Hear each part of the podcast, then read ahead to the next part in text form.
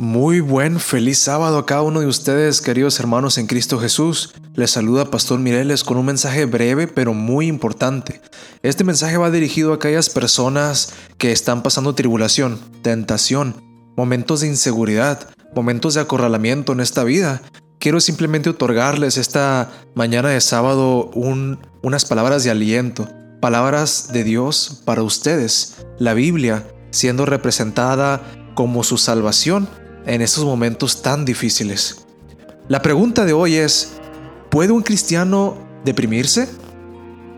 ¿Puede un cristiano que ha sido salvo, que está disfrutando las horas del sábado deprimirse? No lo sé.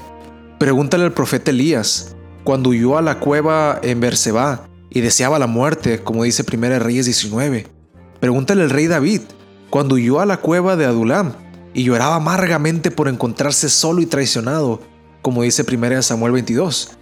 Pregúntale al apóstol Pablo, cuando ya viejo, estaba en la cueva de su prisión en Roma, olvidado por las iglesias que había ayudado a fundar y tachado de un ministro inferior, quizás hasta hereje por predicar la cruz en lugar de la circuncisión a los gentiles. ¿Puede el hombre y la mujer de Dios encontrarse en un desierto de desesperación, de dolor, de soledad y aflicción? Por supuesto que sí. Si hasta el Hijo de Dios fue llevado al desierto por el mismo Espíritu para ser afligido por el hambre, la sed y Satanás, como dice Mateo 4.1, ¿acaso nosotros seremos exentos de tal sufrimiento? Pero os diré esto, la misma mano de Dios que nos condujo al desierto nos sacará también a pastos verdes en su debido tiempo, como dice Salmos 23. Dios no abandona los suyos, y todas las cosas en Cristo Jesús resultarán para nuestro bien, si aún el dolor, aún la traición y aún la muerte.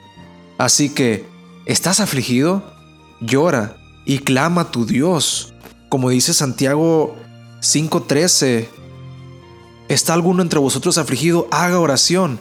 ¿Está alguno alegre? Cante alabanzas.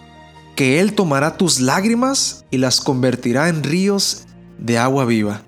Como menciona Jesucristo en Juan 7:38, el que cree en mí, como dice la Escritura, de su interior correrán ríos de agua viva.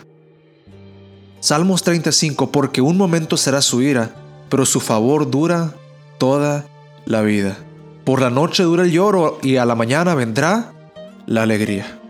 Con esas palabras, querido hermano, te quiero animar, consolar, que este momento no sea prevaleciente en tu vida, sino entiendas que hay una salida que viene pronto en Cristo Jesús, que seas paciente, seas perseverante y entiendas que aunque tu vida puede ser destrozada, estás a las manos del alfarero mayor que está dispuesto a arreglarte, hidratarte de nuevo y volverte a dar forma. Solo sé paciente y confía en sus progresos, en sus caminos, que su voluntad esté representada en tu vida y así serás libre.